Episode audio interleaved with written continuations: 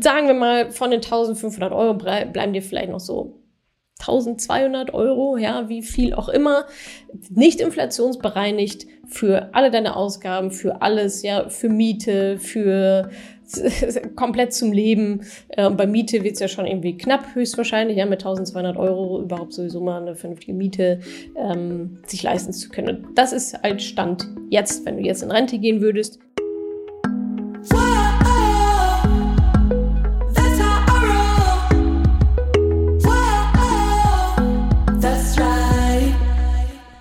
Salut und herzlich willkommen zum Finanzupdate aus dem Januar. Auch diesen Monat versorge ich euch mit den wichtigsten News rund um Finanzen, Wirtschaft, Feminismus und das sind heute unsere Themen. Worum geht es heute? Hype um den Bitcoin-ETF. Was ist da eigentlich dran? Dann Änderung der Rente ab 2024. Trade Republic startet eine eigene Debitkarte. Lohnt sich das? Und in drei Bundesländern verdienen Frauen jetzt mehr als Männer. Kommt jetzt das Ende der Diskriminierung? Bevor wir einsteigen, noch kurz wie immer die News aus der Madame Moneypenny Welt. Ihr habt es hoffentlich alle mitbekommen. Wir haben ein neues Programm für euch am Start und zwar nennt es sich Finance First. Im Mentoring geht es ja ums Investieren, ja, Anlegen, ähm, Vermögensaufbau, Rentenlücke schließen und so weiter. Finance First ist jetzt das Programm, was da vorkommt. Also erstmal die Strukturen legen, bessere Gewohn Geldgewohnheiten etablieren, ähm, Sparsysteme zu etablieren, vielleicht auch die Einnahmen zu steigern. Äh, Money Mindset machen wir da sehr viel. Wir machen eine Status Quo Analyse, Money Mindset, dann euer Ziel, dann euer Maßnahmenplan, wie ihr euer Ziel, dann euer Sparziel, euer Geldziel dann erreicht. Ja, also erstmal alles auf gesunde Füße stellen und dann könnt ihr weitermachen mit dem Mentoring. Da geht es dann wirklich darum, Geld zu vermehren. Finance First findet ihr unter madamoneypenny.de slash finance-first. Und nun war es so, als wir ähm, das Programm frisch für euch geöffnet haben, waren wir innerhalb von zwei Tagen komplett ausgebucht, weswegen wir die Anmeldung ziemlich abrupt stoppen mussten. Jetzt gibt es aber eine Warteliste, das heißt, ihr könnt euch auf die Warteliste setzen für die nächsten Runden, für die nächste Runde. Auch da werden die Plätze dann definitiv limitiert sein. Ja, wir haben gar keine andere Wahl. Ihr bekommt aber als allererstes eine Nachricht, wenn ihr auf der Warteliste steht, kostenlos, unverbindlich, setzt euch einfach drauf und dann ähm, erfahrt ihr als erstes, wenn wir bei Finance First wieder aufmachen. Also madamemoneypenny.de slash finance first findet ihr auch alle Informationen. Wir hatten übrigens auch ein sehr cooles Event dazu. Ähm, schaut da gerne auch mal äh, rein. Bei Instagram haben wir ähm, ein kleines Video dazu auch veröffentlicht. Äh, da haben wir so die ersten Teilnehmerinnen eingeladen zu uns ins Büro und es gab auch einen Livestream mit verschiedenen, wir haben Übungen gemacht, wir haben ganz viel Netzwerken gemacht. Das war richtig, richtig toll. Noch zwei wichtige Daten für alle Mentoring-Teilnehmerinnen. Der nächste Mentoring Day findet statt am 2.3. und der nächste Alumni Day für alle ehemaligen Teilnehmerinnen also findet statt am 1.6. Schreibt euch beide schon mal ins Kalenderchen. Ihr bekommt natürlich auch Einladungs-E-Mails, ähm, wenn diese Daten euch auch betreffen. Ansonsten schaut gerne auch mal hin und wieder beim Tagesspiegel rein, idealerweise alle zwei Wochen, denn da haben wir jetzt eine neue Kolumne. Alle zwei Wochen bekommt ihr meine Madame Money Penny Rät Kolumne. Aktuelles Thema ist zum Beispiel, wie ich den richtigen Broker für mich finde. So, jetzt geht's aber weiter mit dem Finanzupdate. Kommen wir zu unserem ersten Thema heute, Hype um den Bitcoin-ETF. Vielleicht habt ihr es mitbekommen, es gibt jetzt einen Bitcoin-ETF. Was es damit auf sich hat, ob es sich lohnt, da rein zu investieren, ob das überhaupt möglich ist, Spoiler, erzähle ich euch jetzt. Also Bitcoin, glaube ich, habt ihr alle schon mal gehört, ja, ist eine Kryptowährung. Und man kann sozusagen in Bitcoin investieren, indem man Bitcoin kauft. Ja, also du kaufst dir dann Bitcoin, hast dein Wallet und so weiter und so fort.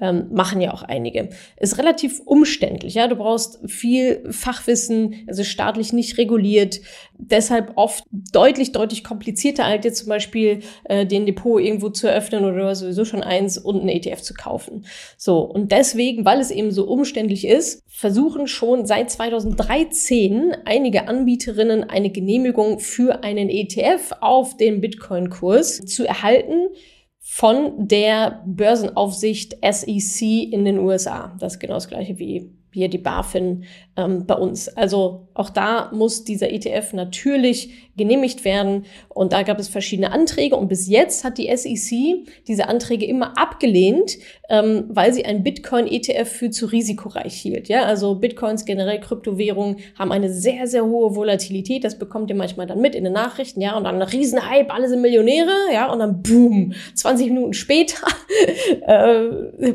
ja, äh, halbiert wieder der Kurs. Und das ist natürlich, ich sag mal, sehr viel spekulativer als wofür ETFs eigentlich gemacht sind. Ja, also breit diversifiziert investieren in verschiedene Körbe und so weiter. Äh, das alles geht so ein bisschen flöten, ähm, wenn ich dann sozusagen immer noch in eine Bitcoin investiere, ähm, aber halt über ein anderes Vehikel. Und deswegen wurden bisher diese Anträge immer abgelehnt.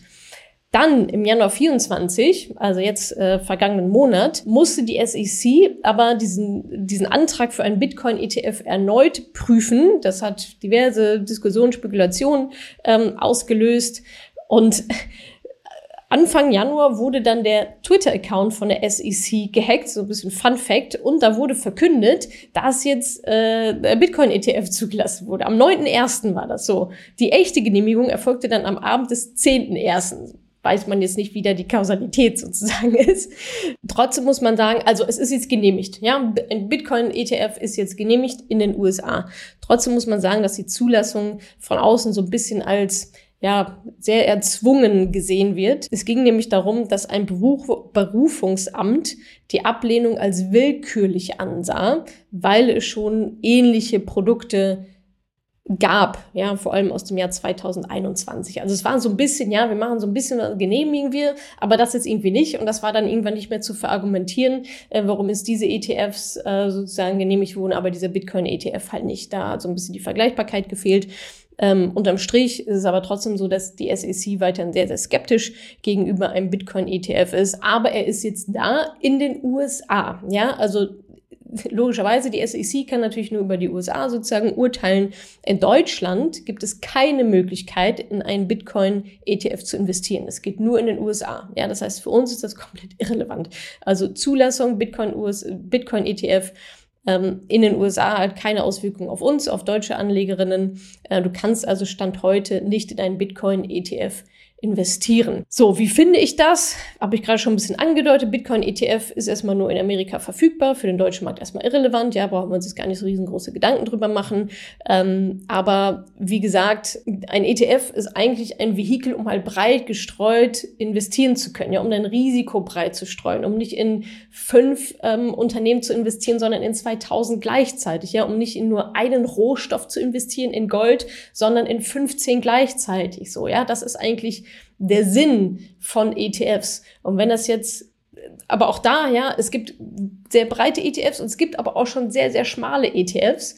Ja, da sage ich immer, guckt wirklich, guckt wirklich, was da drin ist, weil nicht jeder ETF ist irgendwie gleich gut. Und wenn es da ein ETF auf eine super nitty-gritty kleine Sparte irgendwie ist, wo am Ende doch nur zehn Unternehmen drin sind, ist das so ein bisschen so eine kleine Mogelpackung. Oder beziehungsweise nicht eine Mogelpackung, sondern das Risiko ist einfach sehr, sehr viel größer.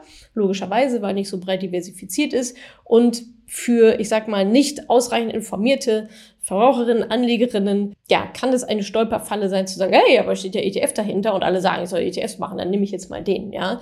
Ähm, von daher, ich finde es cool, wenn jemand sagt, okay, ich möchte in Bitcoin investieren und so weiter und mir ist das alles zu kompliziert, ich nehme jetzt den ETF, aber auch da wieder, ja, investiert bitte nur in das, was ihr wirklich versteht. Diese geringen Hürden sehe ich Fluch und Segen zugleich, ja, der Segen ist, äh, ja, jetzt wie auch bei den Neo-Brokern, ja, cool, ja, jeder kann irgendwie investieren, das ist das Positive, das Negative ist, der Nachteil ist, jeder kann investieren, ja, also, äh, und da meine ich das Wissen, ja, dieses Wissen fehlt einfach bei dem groß, groß, groß Großteil der Anlegerinnen da draußen, ähm, die jetzt schon gewisse Sachen machen, die schon investieren, die schlagen ja dann bei mir ähm, in der Regel auf oder woanders hier und sagen, ups, ich habe jetzt hier in irgendwas investiert.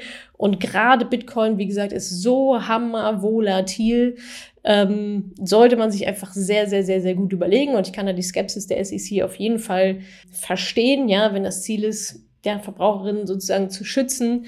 Weil wenn es zu einfach ist, ja, da wissen wir schon irgendwie, was kann ja jetzt schon sagen, was passiert ja, dass alle auf einmal Bitcoin-ETF gehen und boom, ja, also das ist, äh, das ist dann einfach nicht cool. Desto wichtiger ist es, dass ihr euch das Wissen aneignet, dass ihr wisst, in was ihr investiert und dass ihr zum Beispiel auch wisst, dass ein Bitcoin-ETF nichts, aber wirklich gar nichts in eurer Altersvorsorge zu tun hat. Das ist ein Hochrisikoinvestment, Kryptowährung ganz generell, Hochrisikoinvestment, gehört auf die Spielwiese, kann man machen, cool, wenn es klappt, nicht so super schlimm, wenn es nicht klappt, weil meine Altersvorsorge meine wirklich finanzielle Sicherheit, die ist in dem anderen Töpfchen und die ist safe. Und wenn ihr dann noch was übrig, also safe im Sinne von sicher geplant, ja, breit gestreut investiert, so sicher, wie man sozusagen Geld vermehren kann mit einer vernünftigen Rendite, da geht ja auf eure eigene Risikobereitschaft dann ein. Ähm, aber alles andere ist Spielwiese. Und Spielwiese heißt auch, kann schiefgehen, juckt mich aber, ärgert mich, ja, aber stützt mich nicht in existenzielle Ängste. Oder nicht nur Ängste, sondern reale Situationen. So, also wir schauen mal, was es mit dem Bitcoin-ETF äh, noch so auf sich hat, wie ob das noch hier rüberschwappt oder wann es rüberschwappt. Ähm, und dann, wie gesagt, ist absolute Vorsicht angesagt aus meiner Perspektive. Kommen wir zum nächsten Thema. Drei wichtige Anpassungen bei der Rente die jetzt in Kraft treten 2024. Zum ersten, ihr wisst ja, ja, die Altersgrenze für Renteneintritt wird immer weiter nach oben angepasst. Ja, wir kommen von mal äh, 63 oder 65 Jahre und wird jetzt sukzessive für verschiedene Jahrgänge, sukzessive häppchenweise angeglichen, sodass irgendwann alle auf 67 Jahre sozusagen sind. Stand heute. Ja, wer weiß, wie sich das noch so weiter nach oben anpasst. Und jetzt ist quasi, also ihr müsst euch das vorstellen, ähm, es wird nicht einmal gesagt, okay, alle gehen jetzt mit 67 in Rente, ja, sondern es wird geguckt, dass die Geburtenjahrgänge sukzessive hochgeschraubt werden. Die Neuerung ist jetzt für dieses Jahr, dass die Grenze auf 66 Jahre jetzt steigt, was alle betrifft, die 1958 geboren wurden. Ja, das meine ich mit diesen häppchenweise pro Geburtenjahrgang angepasst. Das heißt, wenn jemand 1958 geboren wurde, muss er nicht bis 67 arbeiten, sondern bis 66, was aber mehr ist als ursprünglich mal sozusagen eingetaktet, was ursprünglich mal verabredet war. Aber wie gesagt, man sagt jetzt nicht, okay, jetzt alle mit 67, sondern es wird sukzessive angepasst und Ziel ist es, dass bis 2031 dann alle Neurentnerinnen bei 67 Jahren liegen, unabhängig vom Geburtsjahr aber irgendwie muss man die ja sozusagen dahin begleiten. Ja, ähm, bedeutet jetzt für uns Jünglinge sozusagen erstmal keine große Änderung. Ähm, wenn du jetzt, keine Ahnung, 1993 oder was auch immer geboren wurdest, wirst du sowieso bis mindestens 67 Jahren arbeiten müssen. Aber dieser nächste häppchenweise Schritt ist dann jetzt sozusagen erfolgt, wobei wir auch wissen, dass immer wieder eine noch höhere Anpassung im Gespräch ist, bis 68, bis 70 und so weiter. Das ist also nur der Status quo. Ähm, ist vielleicht jetzt gar nicht so die super Neuigkeit, aber ich fand es nochmal interessant, jetzt an diesem Beispiel zu, euch nochmal ja, aufzuzeigen, dass es eine häppchenweise Erhöhung derjenigen gibt, ja, die jetzt sozusagen schon im Prozess sind und dass bis 2031 alle Neurentnerinnen dann bis 67 äh, Jahre arbeiten werden, unabhängig vom Geburtsjahr. Dann ist sozusagen, wurde das alles ähm, zusammengefügt. Die zweite Änderung bei den Renten ist, dass die Grenze für den Zugverdienst beim Minijob sich geändert hat, und zwar von 520 Euro auf 538 Euro. Das heißt, du kannst unter diesem Begriff des Minijobs dir jetzt 538 Euro neben der Rente mit dazu verdienen, ohne dass sie dir gekürzt wird. Diese Anpassungen richten sich also nach dem Mindestlohn, der ja auch gestiegen ist. Also ja, wurde das sozusagen ähm, übernommen. Und die dritte Neuerung bei den Renten ist, dass der Steueranteil für Neurentnerinnen steigt. Was bedeutet das? Großes Missverständnis ist, dass die Menschen denken, die Rente sei steuerfrei. Nein, ist sie nicht, ganz und gar nicht. Du musst deine Rente versteuern, aber nicht 100 Prozent der Rente, sondern einen Teil, ein Großteil. Und da hat sich jetzt was getan, und zwar ab Januar 24 steigt der steuerpflichtige Anteil von 83 auf 84 Prozent. Das heißt, du musst jetzt 84 Prozent deiner Rente versteuern, da geht noch, noch mal ordentlich was ab. Bestandsrenten, ja, also alle, die jetzt schon in Rente sind sozusagen, sind hiervon nicht betroffen. Was bedeutet das? Du bekommst deinen Rentenbescheid, darauf siehst du Zahlen. Das ist aber nicht das Geld, das du im Alter zum Leben hast. Da gehen Steuern ab, ja, wie jetzt gelernt, 84 Prozent, Stand heute, ja, wieder, also die Richtung ist klar, ja, die Richtung ist klar, also es wird tendenziell mehr versteuert als weniger. Einmal das geht ab, Stein geht ab und Inflation ist da auch nicht mit einberechnet. Ja, und was ja sowieso auch noch davon abgeht, sind irgendwelche Krankenversicherungsbeiträge und so weiter und so fort. Ja, das heißt, ähm, ein kleines Rechenbeispiel. Kleines Rechenbeispiel, nehmen wir mal die Durchschnittsrente, ähm, das ist 2023, die lag bei 1550 Euro brutto. Nach 35 Jahren Einzahlen in die Rentenkasse, wohlgemerkt, ja, nicht nach 12 Jahren, sondern nach 35 Jahren bekommst du eine durchschnittliche Rente von 1550 Euro. Herzlichen Glückwunsch. So, und jetzt sind 84 Prozent davon muss versteuern, dementsprechend sind 16 Prozent steuerfrei. Das heißt, ungefähr 248, 250 Euro ähm, darfst du steuerfrei behalten, musst du keine Steuern drauf zahlen. Auf die restlichen 1300 Euro ungefähr, die musst du versteuern, ja, da musst du Steuern drauf zahlen. Dann kommen ja noch mit dazu, die Krankenversicherungsbeiträge gehen ab. Ja, 2024 zum Beispiel bei 7,3 Prozent für Krankenversicherungsbeiträge, äh, 3 Prozent für die Pflegeversicherung, Kinder ja, nein und so weiter. Ja, sind natürlich, gibt's natürlich verschiedene Varianten. Dann noch geht noch dein persönlicher Steuersatz sozusagen davon ab. Ähm, Steuerklasse und Vermögen werden da berücksichtigt. Also am Ende bist du mindestens, ich sag mal, 300 Euro Steuern los, ähm, wenn du den niedrigsten Steuersatz da anlegst, minus allem drum und dran und so weiter. Ja, also sagen wir mal, von den 1500 Euro bleiben dir vielleicht noch so 1200 Euro, ja, wie viel auch immer, nicht inflationsbereinigt für alle deine Ausgaben, für alles, ja, für Miete, für komplett zum Leben. Äh, bei Miete wird's ja schon irgendwie knapp, höchstwahrscheinlich, ja, mit 1200 Euro überhaupt sowieso mal eine vernünftige Miete ähm, sich leisten zu können. Das ist halt Stand jetzt, wenn du jetzt in Rente gehen würdest, wenn das auf deinem Steuerbescheid steht für ja, für in 40 Jahren, äh, dann kannst du davon nochmal locker die Hälfte abziehen, ja, inflationsbereinigt und so weiter. Ich weiß, das sind alle, alles keine großartigen News an der Stelle. Ihr wisst hoffentlich alle, wie es aussieht, aber trotzdem finde ich immer auch spannend zu sehen, in welche Richtung entwickelt sich denn das Ganze. Ja, jetzt ist die Steuern an sich wurden sozusagen nicht erhöht, ähm, aber es wurde halt der Betrag erhöht, ähm, auf den du halt Steuern zahlen musst. Und wir sehen ja, das geht alles in eine vollkommen nachteilige Richtung für uns als Einzelperson. Das heißt, auch da wieder selber Rente aufbessern, selber Rente aufbauen eigentlich, Rentenlücke ausrechnen von 1200 Euro könnt ihr in der Regel nicht leben. Ähm, wie groß ist meine Rentenlücke? Wie kann ich die selber füllen? Und da sind wir dann beim Investieren. Da sind wir bei Rentenlücke vernünftig ausrechnen, stopfen, investieren, Vermögensaufbau. Das alles machen wir, wie ihr wisst, im Mentoring genau für den Zweck. Kommen wir zu Thema Nummer drei. Trade Republic startet eine eigene Debitkarte. Was steckt da dahinter? Lohnt sich das? Was ist daran jetzt das Besondere? Trade Republic kennst du sicherlich ja, hier schon oft gefallen, auch der Name ist ein Broker, ein Neo-Broker. Ja, also rein online und so weiter per App. Die haben jetzt, ja, sind gestartet äh, mit eben Brokerage, ja, also Aktien, ETFs und so weiter kaufen und bieten halt jetzt auch eine Debitkarte, also eine IC-Karte sozusagen halt an. Wird in Zusammenarbeit mit Visa angeboten, also auch da sozusagen guter Name ähm, an an der Seite, ermöglicht Online- und Offline-Zahlungen, logischerweise mit der Karte dann halt offline. Ne? Also ähm, was sind da die Features? Man kann von überall aus bezahlen, überall da bezahlen, wo du halt auch mit einer normalen EC-Karte bezahlen kannst. Du kannst weltweit Bargeld abheben mit einer Gebühr von 1 Euro für Beträge unter 100 Euro. Keine monatlichen Gebühren fürs Girokonto, für die Karte. Was ist jetzt aber das Besondere? Ist eigentlich eine ganz, eine ganz coole Idee. Ich glaube nicht so super neu. Ich glaube, in den USA gibt es das schon wirklich sehr, sehr lange. Es ist ein Cashback-System was dahinter ist. Das heißt, du bekommst auf jede Zahlung, die du mit der Karte tätigst, ein Prozent Cashback auf einen Sparplan deiner Wahl. So, du kaufst für 100 Euro, oder Beispiel, ja, du kaufst äh, für 400 Euro irgendwas, bezahlst es mit der Karte, bekommst dann dementsprechend ein Prozent, also 4 Euro auf einen ETF-Sparplan, ich sag mal sozusagen gut geschrieben, ja, also typisches Cashback-System. 4 Euro rein in dein ETF-Sparplan-Töpfchen sozusagen. Ja, wie kommst du jetzt an die Karte? Ähm, erstmal musst du dich auf eine Warteliste setzen lassen.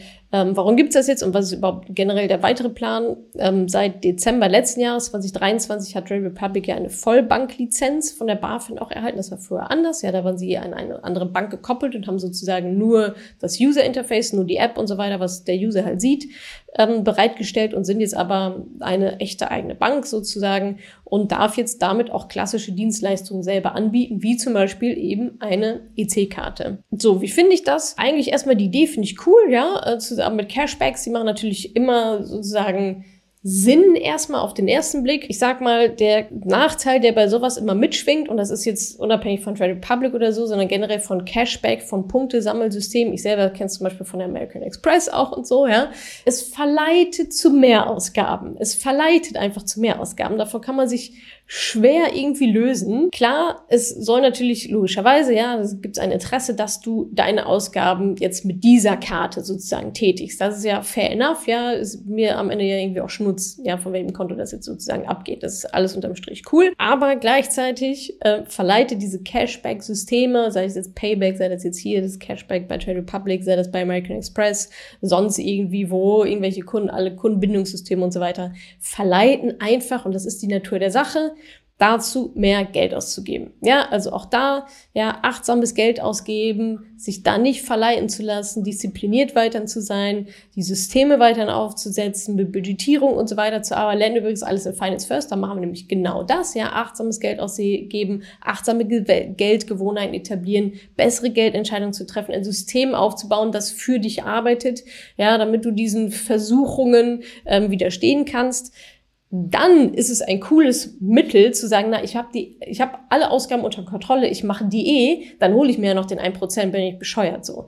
Wenn ihr da aber noch so schwammig seid und sagt, na ja, hm, weiß ich jetzt auch nicht so genau, ich bin, wenn ich ehrlich zu mir bin, kann es sein, dass ich dadurch noch ein bisschen mehr Geld ausgebe, weil ich habe keine festen Budgets, ich habe irgendwie nicht meine feste Sparrate, ich habe keine Maßnahmen, ja, ich, ich, das ist alles nicht so geplant bei mir, ähm, dann wird es eine sehr, sehr hohe Wahrscheinlichkeit ähm, dazu führen, dass ihr mehr Geld ausgibt. Plus, es ist ja auch nicht Cash, Cash auf dem Konto, sondern ihr braucht einen ETF-Sparplan dafür, ja? Und lasst euch da jetzt bitte um Gottes Willen nicht verleiten, zu sagen, ja, dann mache ich jetzt einen ETF-Sparplan, weil dann bekomme ich ja ein Prozent noch, äh, noch geschenkt. Der ETF, also solche Aktionen sollten auf gar keinen Fall auch nur irgendwo ein Argument sein in eurer Kette, zu sagen, ja, jetzt mache ich einen ETF-Sparplan. Macht es einfach nicht. Es ist vollkommener Quatsch. Ihr legt euch damit so derbe auf die Nase, das kann ich gar nicht oft genug sagen. Ja, wenn alles System passt, ihr habt eure gesunden Geldgewohnheiten, ihr habt den Money Mindset aufgeräumt, ihr habt eure Budgets und so weiter. Cool. Nächster Schritt, ihr macht eure Investitionsstrategie, ihr macht eure Portfoliostruktur, ihr macht eure Risikobereitschaft, ihr rechnet eure Rentenlücke aus und wisst dann genau, ja, die und die ETFs und so weiter. Wenn das steht, dann macht so eine Karte on top natürlich total Sinn, weil da gibt's nichts zu verleiten. Da gibt's nichts, oh, jetzt gebe ich mal irgendwie mehr Geld aus oder oh, jetzt mal schnell einen ETF-Sparplan, sondern das ist der Unterbau für alles und dann nimmt ihr den Bonus sozusagen dieser Karte on top mit. Ich würde immer aber mal sagen, für den normalen Menschen sozusagen da draußen ist das nicht der Fall. Da steht weder eins, ja, die Basis, noch zwei, äh, die äh, Investitionsstruktur mit, also das ist alles normalerweise nicht so safe, nicht so gesichert, dass man sagen könnte, da oben drüber lege ich jetzt diese Karte, sondern was ja jetzt wieder passiert ist, sie sagen, oh, hier gibt's diese Karte, dann mache ich jetzt mal einen ETF-Verplan und gebe mal richtig viel Geld aus, unterbewusst, gebe mal richtig viel Geld aus, damit ich da schön irgendwie reinsparen kann und ein Prozent mehr bekomme, ja. Ihr bekommt nicht 101 Prozent, ihr bekommt nicht die Ausgaben wieder plus noch was on top, ihr gebt Geld aus und bekommt dann ein Prozent zurück. So. Mm. Ja, es kommt immer darauf an, wie ihr diese Instrumente anwendet. Ja, wie safe, wie sicher, wie strukturiert, wie achtsam, wie gut aufgestellt ihr selber schon seid. Ob euch solche Mittel nützen oder ob euch solche Mittel zu etwas verleiten, was euch am Ende des Tages schadet. So, und diese Entscheidung, das ist jetzt, hat jetzt nichts mit irgendeiner bestimmten Karte oder mit irgendeiner bestimmten Bank oder so zu tun, sondern das müsst ihr selber erstmal herausfinden. Ich habe euch jetzt die Kriterien gesagt. Ja, habt ihr Budgets, habt ihr ein Kontenmodell, ähm, habt ihr ein sauberes Money-Mindset und so weiter. Ja, habt ihr eure ETF-Sparplan, Portfolio, Struktur, Rentenlücke und so weiter. Wenn ihr das alles habt, cool, nehmt es mit. Ansonsten äh, würde ich sagen, überlegt es euch zumindest sehr, sehr, sehr, sehr genau. Kommen wir jetzt zum vierten Thema, vierten und letzten Thema hier im Finanzupdate. In drei Bundesländern verdienen Frauen mehr als Männer. Ist das jetzt endlich das Ende der Diskriminierung? Worum geht's eigentlich? Ihr habt alle schon mal vom Gender Pay Gap gehört. In Deutschland ähm, liegt der bereinigte Gender Pay Gap bei 7% und der unbereinigte Gender Pay Gap bei 18%. Was heißt das? Der unbereinigte ist eben, okay, wir gucken uns an, wie viel verdienen Männer, wie viel verdienen Frauen und schauen uns die Unterschiede an. ganz, ja, sozusagen alle in einen Topf geworfen. Bei der, beim bereinigten Gender Pay Gap geht es darum, okay, in gleicher Position, ja, wir machen die gleiche Arbeit und ich bekomme sieben Prozent weniger, einfach nur, weil ich eine Frau bin, ja, und mein männlicher Kollege bekommt dementsprechend sieben Prozent mehr, einfach nur, weil er halt ein Mann ist, sozusagen verkürzt dargestellt. Ähm, und das, diese sieben Prozent, diese bereinigte Geschichte ist natürlich das eigentliche ja, der eigentliche Skandal sozusagen.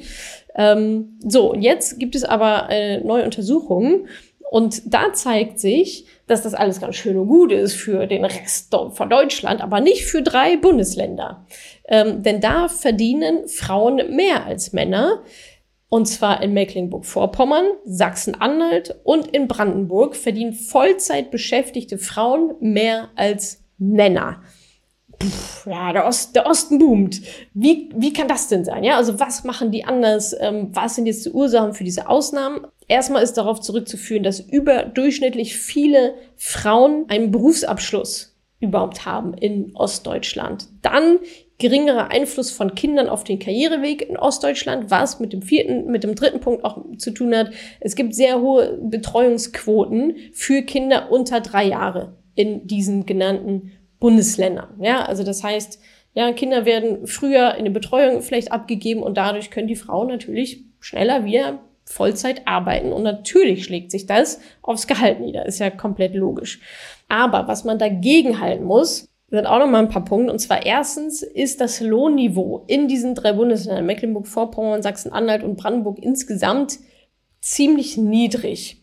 So. Das sorgt dafür, dieses niedrige Lohnniveau sorgt dafür, dass öffentliche Einrichtungen im öffentlichen Dienst super attraktive Arbeitgeber sind, weil die zahlen überdurchschnittlich hohe Gehälter und da wird halt auch nicht verhandelt. Ja, du kriegst halt das, was im Tarifvertrag steht und gut ist, äh, im Osten jetzt, ja. Und Sachsen-Anhalt und Brandenburg, muss man sagen, haben besonders viele Frauen im öffentlichen Dienst. Ja, also die Frauen suchen sich da gut bezahlte Jobs ähm, im öffentlichen Dienst und was da auch noch mit reinspielt, ist, dass es weniger große äh, Unternehmen und produzierendes Gewerbe gibt im Osten, speziell in diesen Bundesländern. Also man könnte die These aufmachen, alles cool, ja, wenn aber die gleichen Bedingungen herrschen würde, herrschen würde, wie zum Beispiel in Nordrhein-Westfalen oder so, ja, oder in Bayern, keine Ahnung, wo auch viele Großunternehmen sind, viel produzierendes Gewerbe ähm, existiert, ja, wo es dann wieder um Verhandlungen geht, wo es auch wirklich überhaupt die Möglichkeit für Lohnunterschiede gibt zwischen Mann und Frau, dann wäre das vielleicht doch wieder bisschen anders. Nichtsdestotrotz, unterm Strich, ja, verdienen Frauen in diesen drei Bundesländern mehr als Männer. So, wie finde ich das? Naja, am Ende des Tages lässt sich durchaus hinterfragen, ob es Mecklenburg-Vorpommern, Sachsen-Anhalt und Brandenburg deswegen besonders feministische Bundesländer sozusagen sind. Ist natürlich toll, ja, dass Frauen da ähm, mehr Berufsabschlüsse haben und so weiter. Das wissen wir aber, wussten wir aber alle auch schon vorher, äh, dass da ähm, besonders in dieser Region einfach äh, ja eine, eine andere Mentalität herrscht, auch gerade unter Frauen und unter Müttern, die Kinder schon mal früher in die Betreuung zu geben, um halt ähm, früher auch wieder Vollzeit arbeiten zu können. Hat natürlich alles seine Vor- und Nachteile sozusagen. Ähm, und gleichzeitig ist so ein bisschen, hatte ich ja gesagt, so ein bisschen Geschmäckle im Sinne von, ja, wenn die, äh, wenn die Gegebenheiten gleich wären, wenn da mehr produzierendes Gewerbe wäre, ist ein großes Fragezeichen dran, ob es diesen, diesen positiven Lohnunterschied dann immer noch gäbe.